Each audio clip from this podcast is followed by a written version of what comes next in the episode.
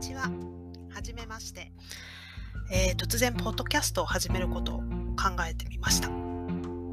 なぜかというと、えー実は昨日親友がやっているラジオに招待されて、えー対談をするというのをやったんですけれども、それがものすごい予想以上に楽しかったんですね。本当に。こんな楽しいと思わなかった。なので、えー私もちょっと自分で何かやってみようかなと思って始めることにしました。で今までは主に書くこと、文章を書くことを主にやってきたんですけれども、まあ、去年からの私のテーマで、えー自己表現をするというのがありまして、それの方法の一つとして、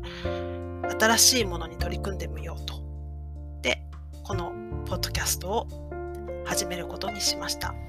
まあ、どういうことを話すかというと、おそらく今私はドイツに住んでますので、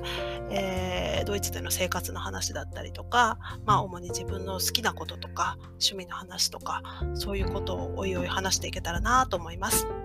ということで、どうぞよろしくお願いいたします。どうもありがとうございました。